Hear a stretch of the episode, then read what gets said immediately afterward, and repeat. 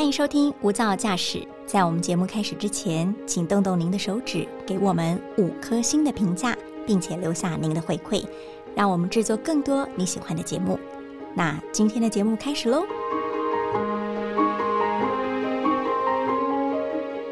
从高中选类组，再到大学选科系，出社会找工作，一路上我们总是不断的在做选择，或者说不断的被逼着往前走。但每个阶段的注脚或者说歇脚亭，真的是自己想要的吗？到底要花多久时间才能够找到自己想要的目标？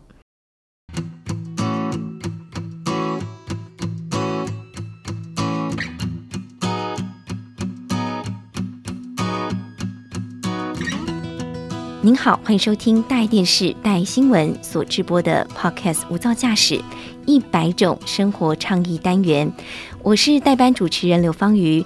今天呢，为大家邀请到的主讲人是直邮创办人的职涯规划师陈伟成。伟成，Hello，Hello，大家好，各位听众大家好，我是伟成。嗯，伟成，您的职业是职涯规划师。对对对，这个。职业的话是比较新兴的一个行业，对，要不要跟听众朋友来简简短的介绍一下？好，那我的工作比较特别，其实我的工作是用心理学的方式，然后带你盘点你的兴趣、能力、价值观之后，和你讨论比较适合你的职业、公司和产业可能会是哪边。嗯哼，所以简单来说，我的工作就是帮大家找到适合自己的工作，或是跟大家讨论接下来的职业发展，这样。那是很新的工作，在台湾。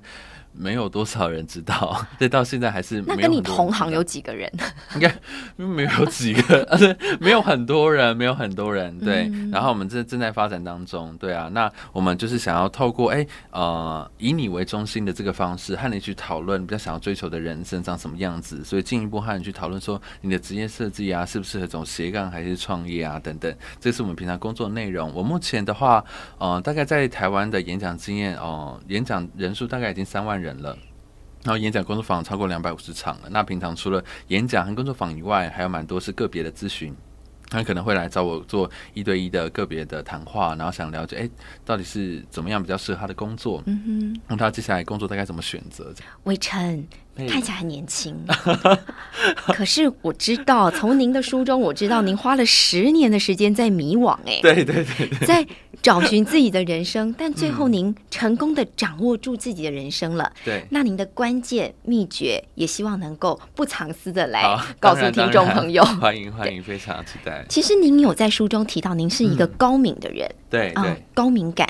那我们知道说，高敏感的人其实，在人事物当中会有一定的敏锐度，对，其实很适合做这个心理系的心理咨商师，哎，嗯嗯嗯。但为什么您后来跳脱了这个职业呢？好，哦，我大概说明一下，就是呃，只是我那时候在念心理系的时候，那我的同学都跟我说，哎，宋一成，你就是。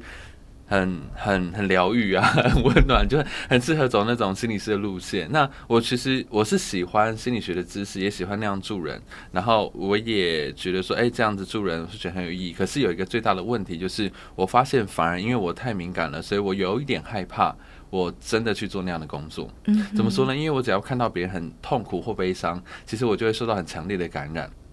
然后那种感觉对我来讲是很很。强烈的一种刺激，所以我现在要面无表情嘛？哦，不用不用，也是就不用一一般的互动的话都没有没有问题，但主要是呃，如果对方有情绪的话，其实那个情绪对我来讲是很强烈的刺激，所以我那时候很担心，就想说，哎，如果我的来访者大部分他的人生会比较辛苦一点，或是我跟他谈的会很多牵扯到他的。一些悲伤和痛苦，还甚至原生家庭等等很多辛苦的部分的话，我想说，我可能走不出来。是，嗯，所以才会想说，哎呀，可能自己不太适合这个职业。在要疗愈别人之前，没有办法先疗愈自己，可能自己要先受伤了。我那时候就是有点担心，所以我又再迷惘了一下，想怎么办？我念心理系，然后没有办法当心理师的话，那我要干嘛？嗯哼，这样子。那什么样的一个 key point 让你成为这个职涯咨询师，算是一个比较新兴的行业？他呃，我。其实，其实我是在第一份工作，我第一份工在人力银行。那人力银行的时候，我其实做很多事情，我做了心理测验的开发。那我们的心理测验刚好是佛职啊发展的这个领域，对，所以我那时候在做这件事情的时候，那就呃，心理测验开发完，然后把它变成网站之后呢。呃，就有一些机会要到学校里面帮老师做教育训练，就说，哎，我们工具怎么用？然后再来从学生开始帮学生做辅导，就是一切从这边开始。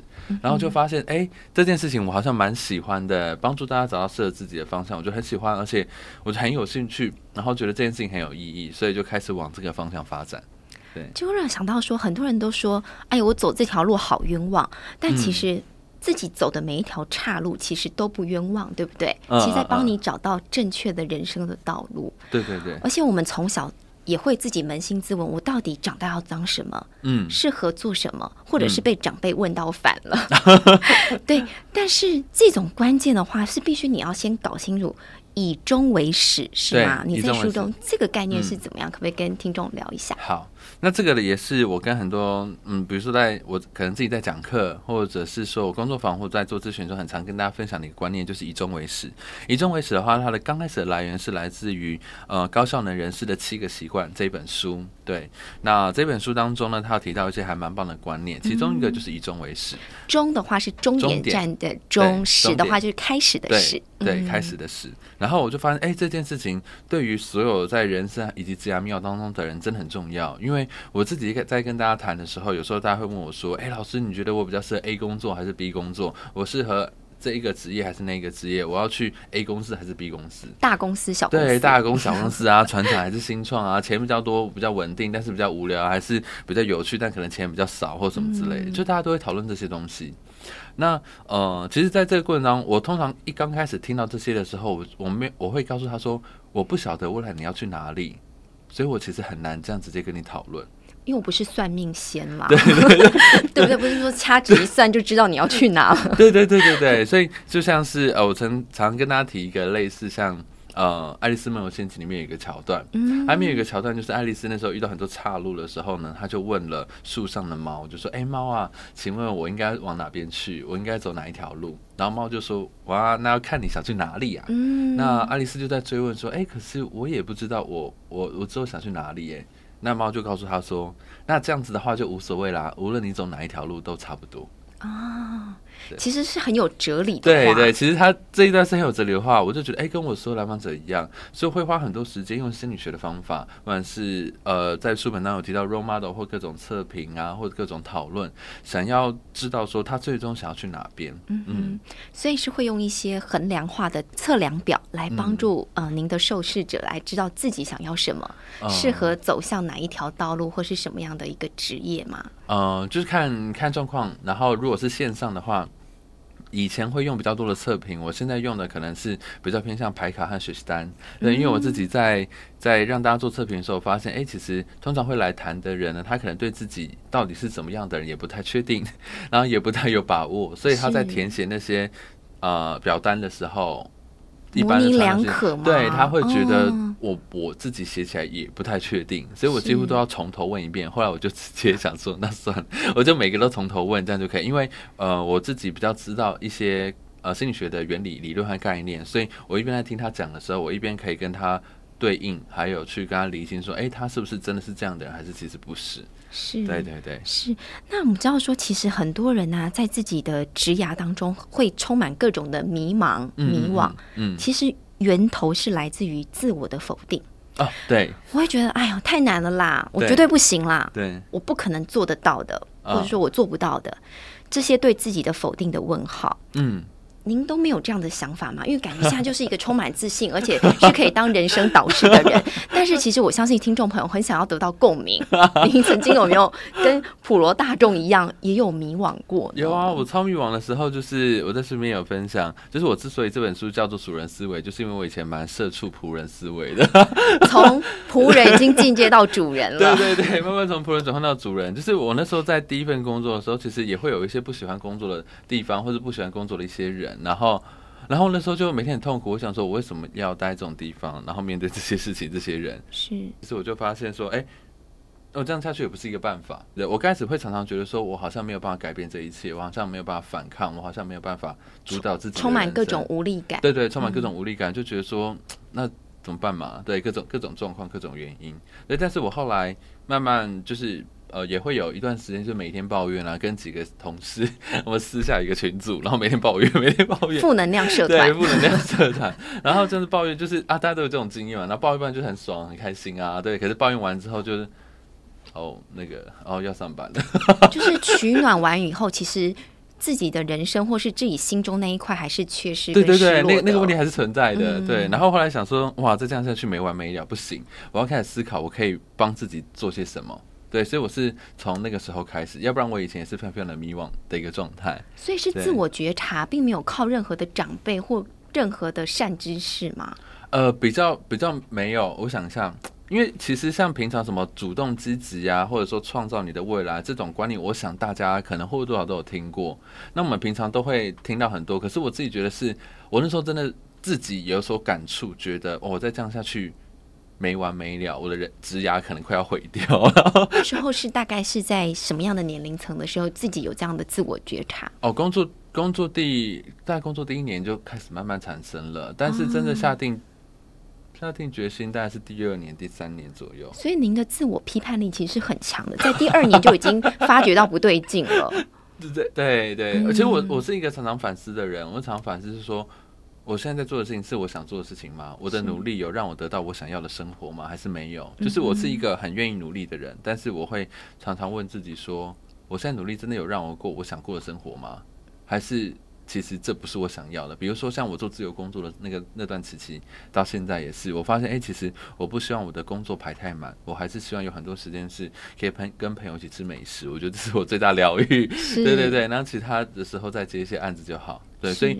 就我就是有不断的去澄清，说我到底想过什么样的生活，然后在这样的框架之下快乐的工作，然后尽可能去思考我的商业模式，然后让我的收入可以不断的提高。就是我是用这样的方式来过的，这样是嗯啊，我像您刚才提到的“努力”这两个字，对对，其实大家都听过这个老生常谈话，嗯嗯，有努力不一定会成功，对对，但你不努力一定不会成功嘛，对。那或许很多人就会说，哎呀，这句话太厌世了，根本就是厌世警语，嗯，会说。我每天都很努力啊，我很卖力的在自己的工作上面，但最终好像都是徒劳无功，似乎遇到了一个呃永无止境的撞墙期，或者是我原地踏步了。您遇到这种状况的时候，或者说有没有给这样的听众听众朋友什么样的建议呢？嗯，我觉得首先呃，大概会有两个建议，一个建议是。呃，你要去评估一下你真正的动力、你的价值观、你在乎的事情到底是什么。然后再来第二件事情呢，就是跟你有没有了解职场当中的规则。那我们先讲第一个关于动力的部分。那其实我自己发现很多人呢，他之所以现在的，其实只要看你现在的生活，你自己觉得有没有动力，你大概就可以知道说你的生活跟你真正在乎的价、人生的价值观、工作价值观是不是一致的。是嗯，像比如说像是很多人会在讨论，就是哎，我到底要不要升迁当主管的这个角色？对，那现在很多人不想当嘛，对对，现在反而大家不想要担责任了。对对对，哦，当社畜好好的。其实其实有一些人，因为你要去管理其他人，要负责其他人，其实会比较麻烦。对，所以其实哎，大家会做这样的一个讨论。但有些人他真的当了主管之后，哎，他其实发现他也没有多开心。是哦，确实真的会是这样。所以其实，在呃我们很多的追求当中，通常我们都会会跟大家讨论，就是说你到底在意什么？有的人在乎升迁，有的人在乎加薪，但有的人不是在乎这些，有的人在乎准时下班，甚至有的人希望工时很少，即使前面有很多，他也可以接受。嗯啊，每个人喜欢的生活，在乎的面向，想要的其实不一样。所以如果你在乎的东西，现在真的有在实现当中。你正在做的事情是你觉得有意义的，通常你的过程，你每天的生活就会是有动力。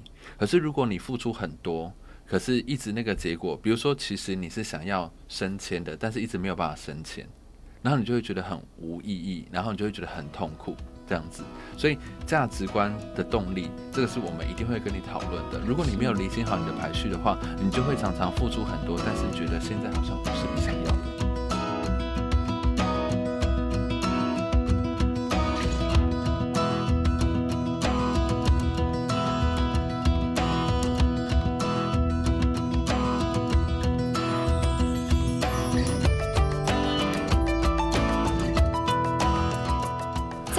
那个年代，成功就只有一种定义，就是不断的往上爬。对对。但您刚才的成功是自我去定义。嗯。我假如就是想要过这种钱少事少离家近的生活，这也是我定义的成功。对对对，不一定要一直出人拔萃的，出人头地。对对对，所以啊。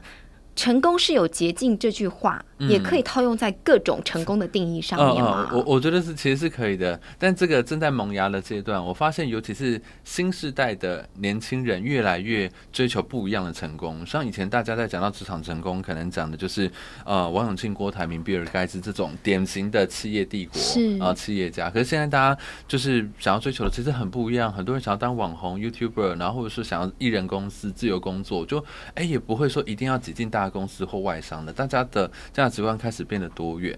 对，那我也发现，也觉得说，哎，这跟现在大家的知知道的资讯情报变多，还有大家越来越追求自我有点关联。那再来还有另外第二点，就是刚刚有提到，就是哦，职场的规则。尤其是我觉得很多人，其实在职场一段时间之后，他就觉得说，哎，我我接下来的我我的可发展性，我接下来的薪水，然后说，哎，我觉得我为什么？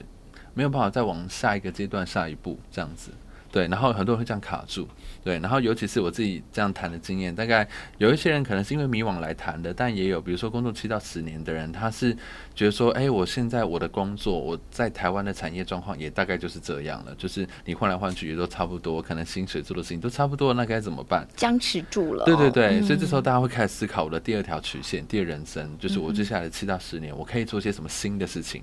然后来让我有一些新的挑战或具备新的专业，嗯，很多这样的人也会来讨论。然后，所以通常像我在书里面也有分享，就大概几个阶段。第一个阶段，通常大家探索完方向之后，下一个阶段是专业成长。那专业成长完的下一个很重要的阶段，其实是让自己为人所知，嗯，有点像是行销或者这个人品牌的这种概念。但不是说你一定要，就是你你要自由工作或创业的人才要经营个人品牌，不是这样的。我觉得其实。你即使你要在一般的产业里面工作，你还是要经营你的个人品牌。啊，你说我是一个小职员，我也可以经营自己的品牌。对，但那个品牌比较像是你在工作当中，你的工作能力、你的工作态度和展现是可以被比较多人知道的。像有些人他的工作可能不太会碰到同事或客户，很独立，那这样的话，其实他就很少能很难被看见。因为我自己后来我很认真的去观察，为什么有些人他在职场当中他就是可以挑工作，他可以谈出他想要想要的薪水和工作。那我就发现说，哎，有一个很重要的关键是，当他具备足够的专业之后，他开始有拓展他的社群的能见度啊，或是开始有很多同行的人会知道他，是，所以就开始会有人找他谈合作，然后开始会有人跟他聊聊一些事情。然后在这个过程当中，我就发现啊，职场当中所有的机会都来自于人。所以代表这类的人是在聪明的努力者。对对对对对。那因为以前像这种知识啊，大家比较少去很系统化的去理解这些东西，所以我那时候很认真的去这样子对照，就发现哇，这个是一个关键。对，所以我就开始也在平常演讲的时候或咨询的时候跟跟大家提到这件事情。因为像很多人也会想说，哎，我的薪水是不是就是这样的？对，薪水在很对，毕竟职场嘛，他很 care 这件事。对对。然后我常也会跟大家分享说，哦。我经常一段时间之后，我发现薪水它是你的身价不是固定的，啊，不完全是因为你的能力或者是说你的职业，有还有很大的一块是跟对方如何看待你有关联。嗯哼，嗯，所以我常常举一个例子，其实我们身边的人有些人会喜欢我们，但有些人就不喜欢我们，就是一定都会有这样子的。嗯，就是因为我真的有遇过，就是很贬低我的人，对，当然也有遇过喜欢我的人，然后刚开始会觉得有点混乱，想说现在是发生什么事，是，但后来我就觉得，哎。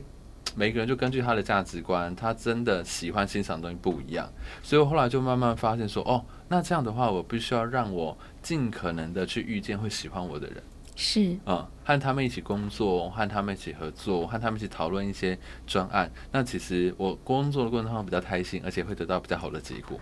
对，但是这个话感觉就是经营个人的品牌这件事情，它是被我们无限延伸的嘛？对对对。但是好像似乎是比较能够套用在。比较会社交或是比较善于言辞的人，但是毕竟还是有很多人他们是不善沟通、不善言辞。这些人要怎么努力呢？嗯嗯，这个这个也是，我觉得这是一个还蛮蛮棒的一个问题，蛮精准的问题。啊，像这样子的话，我就会鼓励大家说：哦，如果你本身不是那么擅长 social 的人，你可以用比较被动式的方式，比如说你在公司里面去争取一些跨部门的专案，或者说你让自己的工作做一些调整，不要。就是比如可以遇到多一点同事或主管，我可以遇到比较多的客户，你用工作的一个内容去做微调。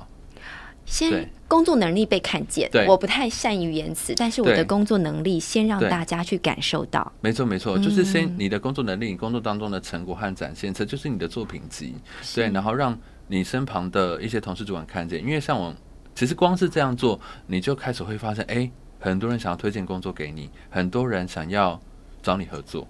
对对对，因为就是这些认识的人人嘛。对，像我，我我觉得我还蛮。蛮蛮，我蛮喜欢交朋友的，所以我在工作当中，客户几乎都会变成我的脸书朋友。是，对，偶尔会聊聊天啊，关心他的生活，对，然后就发现，哎，透过这些不同的朋友们，然后也介绍了不同的合作，然后就觉得蛮感谢的。是，对对。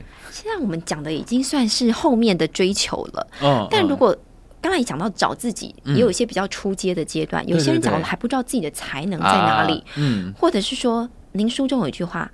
天赋是藏在痛苦当中。嗯嗯嗯，这句话可不可以跟听众朋友来做诠释呢？或是我根本不知道自己的天赋，嗯嗯，才能在哪里？我怎么去觉察自己的优势呢？OK OK，好，我这这个也是很关键的。那在华人的文化，其实大家比较少发现自己的优势和能力，就通常就是自我反省和检讨嘛，然后也很害怕，就说啊，我现在如果说我有什么很棒的地方，我是不是太骄傲啦？是自得意满啊？这样子对。那所以我就发现哇，对很多。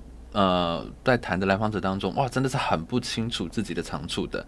那在这样的情况下，我大概会有几个方法呃分享给大家。嗯，那嗯，我在书里面呢，我有提到几个基本的原则和指标，那是看了非常非常相多相关的书，然后同整的，包含。呃，你可以自己去观察一下，通常你在做哪些事情的时候，你的学你学的比较快，学的比较好，那或是相对其他人，你学的比较快，或是展现的比其他人好，像这些事情呢，你都可以去评估一下。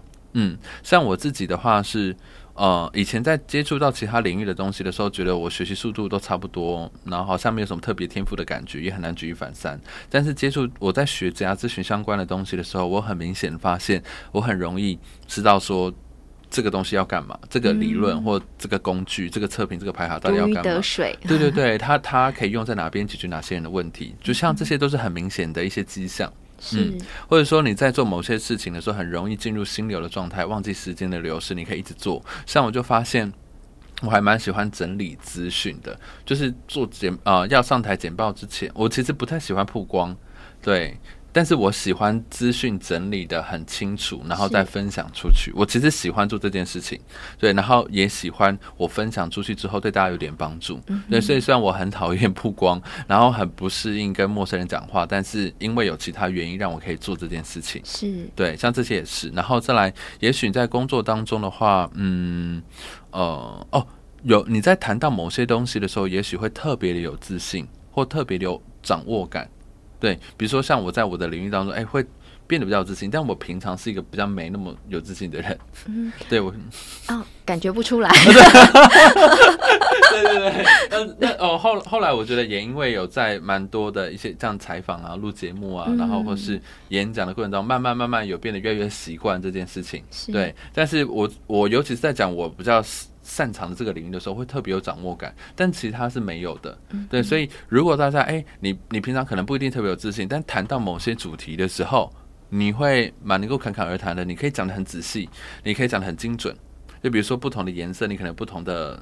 颜色的划分，不同的彩图，你都觉得很不一样。我就觉得哇，超强的，因为我完全分不出来。对，所以像这些都是一些方法。那还有两个很重要的方法，一个一个重要的方法是收集你身边的亲朋好友、同事的回馈。嗯，因为很多时候我们自己真心的回馈，对，真真 认真的回馈，不是讲干话的，对，就很认真的回馈，就他们觉得你哪边做的很好。因为我自己发现是有一些时候，因为我们很擅长那些事情，就会误以为。大家应该都会有这样的能力吧？误以为大家应该这件事都做得好吧？就很普通啊。比如说，像是同理有同理心的这件事情，那念心理系的人，大部分这个特质是很强烈的，对。然后这个也是比较重视、比较擅长，对。所以我就一直以为，嗯。很棒啊，这样大家都还蛮好的，对。然后殊不知出社会之后就发现，哎哦，原来其实并不哦，其实并不是这样，这也是一个天赋。对对对，这是一个天赋，然后也是一个很特别的特质，这样子。对，所以我就发现说，哎，很多时候你的天赋其实你本人可能会习以为常，你会觉得像呼吸一样自然，但是从其他角度来说，就会觉得，哎，你怎么可以那么有耐心跟人讲话？嗯对，甚至我有听过有朋友就说啊，有人在哭的时候，他完全。无法处理就让他哭，因为他不是无感，对对，嗯就是这样讲。然后我就说哦啊这样吗？不知道怎么安慰，或者是甚至没有办法去同理，或是觉得很吵，都会有。对对对，都会有。就有些人就会觉得说。为什么哭啊？这样子，嗯 对对是对，然后我就哎，蛮蛮特别的，就发现说，在大家的嗯、呃经验当中，哦，从其他人角度来看的时候，我们会越来越能够清楚的知道自己相对优势在哪边。是对，然后再来的话，也可以去了解一些天赋的体系，或者说职能的体系。在我们 HR 领域，我们通常会谈的职能，像我们也会我们出的牌卡，职能盘点卡，也是针对于你的优势的能力去讨论的，这样子。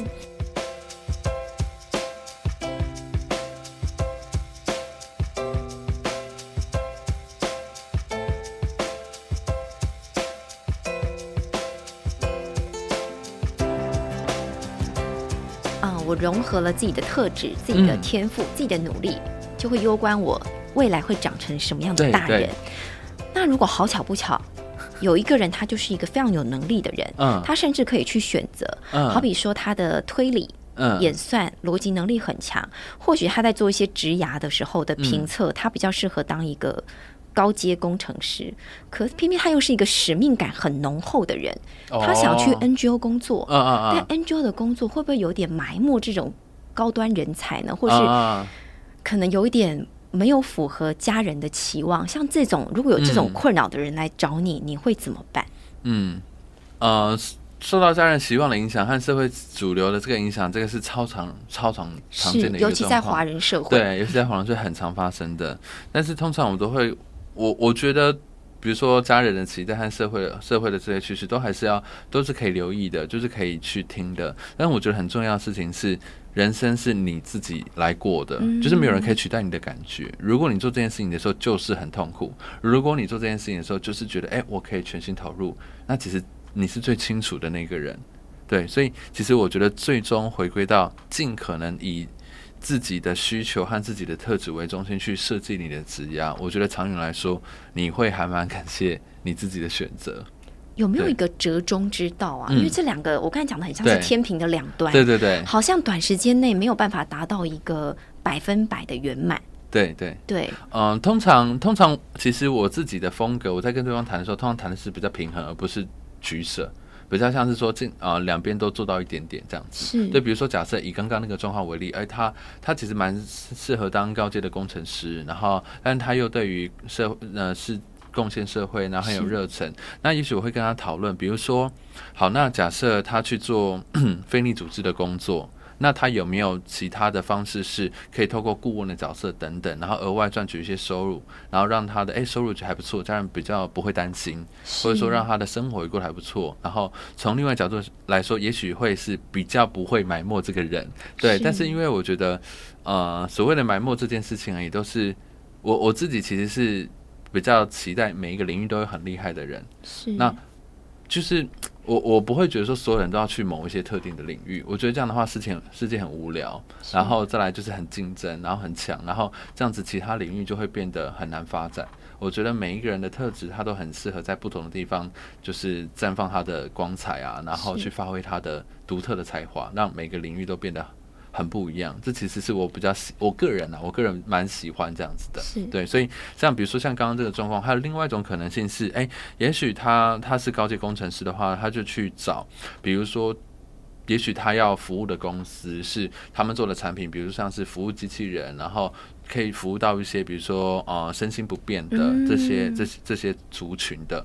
那我会觉得，然后或者是说他在做的事情是，哎、对，可以比如说普惠金融啊这种主题，我都会觉得哇，这非常有意义。就是他可以去找哦，在他可以服务的角色当中，哎、比较那个命题是他觉得很有意义的，他是是比较觉得很有价值的。那我觉得那也是一种一种路线。是，对对对。也是另外一种的绽放人生的光芒的方式。对对。但我觉得绽放人生的笑颜也很重要。啊，对，因为其实哦、前阵子有一个教授他也讲过，其实很多的他觉得很多台大学生很可怜。嗯哦、这些在我们眼中的天之骄子骄女，嗯。其实并不快乐。啊，或许他们一路就是这样子哦、飞黄腾达上去，嗯或许嗯。长大也会有不错的工作，嗯。薪资待遇也会不错。那或许在大家眼中，他们的未来的职涯发展性也很高，嗯但他就会告诉你，他很不快乐。嗯哦，或者他回家就什么都不想做，他就是想当一个那个沙发 potato 之类的，整个人就精疲力尽，觉得好像对人生没有什么样的向往。嗯嗯，遇到这种人，你要怎么给他建议呢？就说这个。很不快乐的人吗？是，但他的 感觉就是什么都有了，好像是大家眼中的那个，就是 top one 的那那一个金字塔的族群。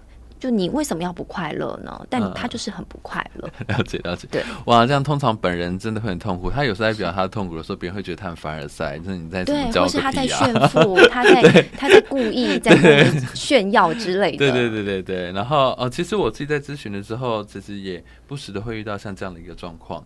那我大概可以想象得到，其实就变成说，我自己慢慢发现，有一些其实能力很棒的人或很会念书，那他反而有一种好成绩的紧箍咒。嗯嗯，我觉得还有另外一个还蛮想讨论，就是你有能力去实现那些事，或者你有能力去做这些事，但是那些事情不一定真的是你很在乎的事情，是或是你很享受的事情。对，所以如果在考虑的时候，你没有把自己也放进来，在这些选择里面的话，你就会好像很成功，但自己根本不快乐。所以我其实，在谈职涯的时候，很常会告诉大家说，谈职涯一定要谈心理学，是因为每一个人都是独一无二，你每个人想追求的东西都不一样的，即使。一样都是年薪百万，有的人就会觉得说，哦，年薪百万很不错啊，那我可以去开始做一些有意义的事。有的人就觉得说，年薪百万太少了吧，我的人生就要价值。我你看，这我是那种年薪千万的人，怎么才只有年薪百万这样子？对，那我觉得追求收入或什么追求生活，我觉得都是还蛮健康的一种追求，所以我不会觉得怎么问题。但问题最大就在于说，那如果你其实是比较喜欢年薪百万就好，可是你又把所有的时间都拿来赚钱和工作的话，你可能会很痛苦。是你的能力到那里了，但你的心不喜欢你的能力去做那样的事情。对对，所以也许你把你的能力用在你喜欢的事情当中，你可以创造出很多有趣的事情，你可以做很多很棒的事情，能够发展那个领域，说不定也是可以做到这样。就是成功并且快乐着。对对对，这句话很短，但是其实很难。对对，蛮难的。对，那可不可以最后就是请伟成给这种我们大家。普罗众生在茫茫职涯、职海、直涯 求生的工作人们，如何去跨出第一步、改变的第一步呢？我觉得第一，我常常会在我在书里面有写，然后或是我如果有送大家一句话的话，我会送大家一句话，就是你要先开始才会看到路。嗯，这个是我我想要送给大家的话，因为我谈过非常多的人，那也讲过非常多的课，然后就发现说，大家可能或多或少都知道他有一点点喜欢的东西。可是他一直卡住，我都已经这个年纪了，我不是相关背景，我没有人脉啊。然后，可是我好像没有那个天赋诶，他们都是从小开始学诶。然后我我我我对自己没什么自信，或是呃，我现在下班就很忙了啊，等等之类的，或者是说啊，我也不晓得那真的会不会是我喜欢的呢？我也不太确定，因为各种关关系呢就卡住。是，可是这样的话，你会永远一直卡在这个。半路上 卡在半路上，你没有办法知道。我常常跟大家分享是我自己的经，我通过我自己的经验发现，哎，我以前虽然我以前不知道方法是什么，但是我默默的我的策略居然是正确的。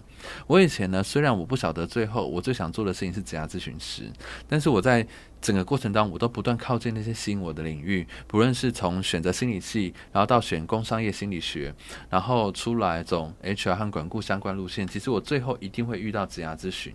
只是时间早晚的问题，所以当我去回顾我过去的努力的时候，我发现无论如何，我都不断的努力靠近那些吸引我的地方，所以我最后就可以看得越来越清楚，说哦，在这个领域当中的这件事情蛮适合我的。是，可是如果大家在你还没有看得那么清楚的情况情况下，你也不往前走的话，就会变成你只是知道好像有个东西在某些地方吸引你，可是。你 always 不晓得那个是什么，然后一直很讨厌现在的人生，对，所以如果说有一句话就是你要先开始才会看到路，即使没有办法花所有的时间去去探索，没关系，这样才百分之十、百分之二十的时间，你要不断靠近它，你才会看得越来越清楚。我觉得人生就像在雾里面开车一样，你没有办法立刻看到很远的地方，可是你可以，你往前开十公尺的时候，你就可以看到新的早前十公尺，对，然后就越来越清楚，这样子，对。其实要先开始才会看得见路，就是千里之行始于足下嘛。我们总要先按下这个 start 开始键，才有办法开启专属于我们自己的生存游戏。对对对对对。那也很谢谢伟成今天跟我们分享，也希望大家能够。把每天呢挂在嘴边的好无聊、好无趣、好痛苦，进而可以转变成好有趣、好期待、好多的可能。嗯，对啊。那下一集我们还要再跟伟成畅聊的是如何绘出自己的职业蓝图。也谢谢伟成今天加入我们的节目。那听众朋友，我们下集见，拜拜，拜拜。